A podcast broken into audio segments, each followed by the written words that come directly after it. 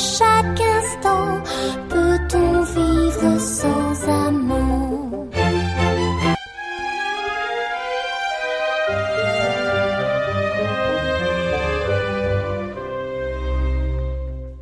Bonjour à tous, je suis Laure et j'aime l'ouvrir. Aujourd'hui, je te propose bien entendu de parler de la Saint-Valentin. Oui, nous sommes le 14 février.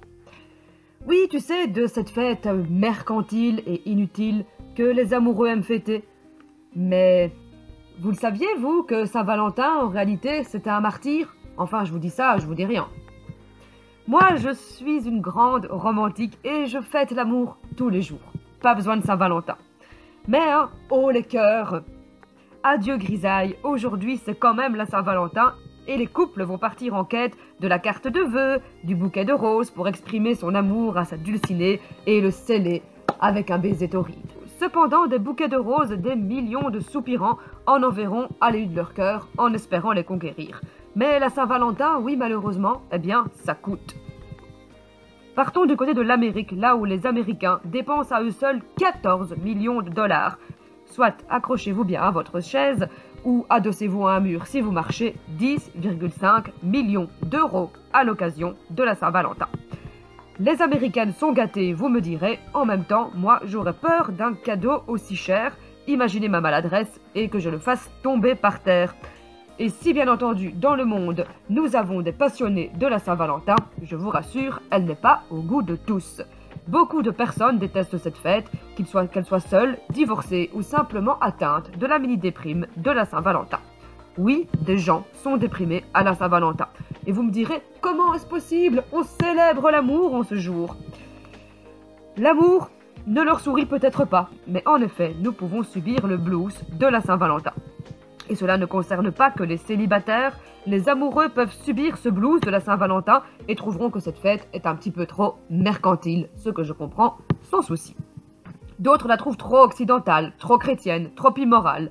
Et d'ailleurs, sachez qu'en Arabie saoudite, le 14 février, il est interdit de vendre des roses rouges, car le 14 février est basé forcément sur une, sur une fête chrétienne, et donc forcément ça n'entre pas dans leur culture. D'ailleurs, en 2012, des couples ont été réprimandés pour avoir fêté la Saint-Valentin. Cette anecdote m'a donné envie de faire un tour du monde pour voir comment cette fête se réalisait dans les autres pays. Car oui, la Saint-Valentin est devenue une fête presque mondiale, et pour notre première escale, nous nous arrêtons au Japon. Chez les Nippons, suite à une probable erreur dans les publicités pour la Saint-Valentin, les Japonaises ont cru que c'était à elles d'offrir des sucreries aux hommes et non l'inverse. Les pauvres, hein, quand même, elles auraient dû peut-être se renseigner un peu avant Hein, c'est à l'homme de faire plaisir aux femmes. Que ferait-il sans nous? De toute façon, c'est la question. Je rigole, bien entendu. Cependant, les hommes se sont rattrapés en instaurant le 4 mars la journée blanche, où ils doivent offrir à leur tour des sucreries aux femmes. Au Japon, c'est du donnant-donnant. Et comme ça, tout le monde est content. Ensuite, direction la Thaïlande, à Bangkok, ou dans le quartier de Bangkrak, qui signifie la ville, le village de l'amour. Oui, comme c'est mignon, hein eh bien là, ils y vont dans le but de se marier le jour de la Saint-Valentin, parce que selon la tradition, c'est le signe d'une union longue et heureuse. Tant et si bien que le 14 février, il y a foule au bureau de l'état civil de Bangkok. Alors je ne sais pas si vous vous rêvez de vous marier un 14 février, si c'est vraiment le signe d'une union libre et durable, mais pourquoi pas, c'est romantique de se dire je me suis marié un 14 février. Et d'autres gens vont dire mais oui ma chérie, c'est bien trop cute. Ensuite, revenons en Europe et partons en Italie, plus particulièrement à Vérone. Vérone qui a abrité l'amour impossible de Roméo et Juliette, pièce écrite, par, Shakespeare. Toujours est-il que cet amour est l'éternel symbole puissant pour la Saint-Valentin. Il paraît même que lors de leur mort, euh, une ronce a rejoint les deux tombes des deux amoureux. Unis, même jusque dans la mort, bref, belle preuve d'amour pour tous les romantiques de la Terre. Vérone reçoit donc un bon millier de lettres adressées à Juliette à l'occasion de la Saint-Valentin. Et je vous avoue que ma curiosité me pousse à me dire que j'adorerais lire ces lettres. Malheureusement, je n'habite pas Vérone et je ne suis pas Juliette.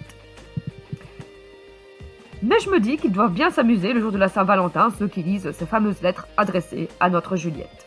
Ensuite, direction le bout du monde, en Australie bien entendu, Le pays des kangourous. Alors, le pays des kangourous. Alors, les kangourous fêtent-ils la Saint-Valentin? Ben, Je ne pense pas, non. Mais la Saint-Valentin a pourtant été proclamée par une association australienne de planning familial la journée nationale du préservatif. Et oui, comme quoi ils pensent, euh, ils pensent à tout. Hein. Bon, ce n'est peut-être pas très romantique, mais leur slogan est, on va dire, romantico-réaliste. Voici ce qu'il dit. Dites-le avec des fleurs, faites-le avec un préservatif. Voilà, c'est dit, c'est clair. Et comme nous sommes en hiver et qu'il fait froid, eh bien, j'ai envie de vous dire, sortez couvert, mais sortez aussi couvert en été, car le soleil peut provoquer quelques insolations. Partons maintenant aux USA, et là, une étude récente 53% des Américaines quitteraient leur compagnon s'ils ne leur offrent rien le jour de la Saint-Valentin. Non mais je vous rassure, hein, en Europe ça arrive aussi et relativement fréquemment. Certaines montent au créneau et disent Oui mais le mec il m'a rien offert pour la Saint-Valentin, ça veut dire qu'il m'aime pas. Chérie, l'amour c'est tous les jours qu'on le célèbre. Pourquoi avoir instauré une journée de l'amour? Non mais attendez, pire encore, 38% des Américains préféreraient rompre plutôt que d'affronter la rude tâche de choisir un cadeau vraiment idéal pour leur petit ami. Les Américains et l'amour, ça fait deux, comme moi et les maths. C'est un peu les feux de l'amour chez eux, hein. Nikki et Victor en force. Pourtant, j'aurais cru qu'ils étaient fans des happy end, mais ils ne semblent pas comprendre la beauté de l'amour. Et pour clôturer le tour du monde, rendez-vous en Inde où en 2009, des membres d'un mouvement fondamentaliste hindou s'en sont pris à des femmes dans un cabaret de Mangalore car elles auraient fêté la Saint-Valentin et leur chef disait réprimer avec, avec sévérité la célébration de cette fête de l'amour. Encore contre l'amour ou encore contre le commerce de l'amour, une association, toujours est-il qu'une association de jeunes femmes a cependant riposté, demandant aux indiennes d'envoyer à ce chef du mouvement fondamentaliste leurs petites, des petites culottes roses, et sachez qu'il en a reçu plus de 3000. La leçon a été retenue et aucun incident ne s'est produit depuis ces dernières années, le jour de la Saint-Valentin. J'espère que ce tour du monde de l'amour vous a plu.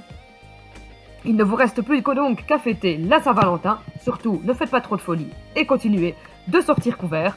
À la prochaine pour une nouvelle chronique. Bisous bisous.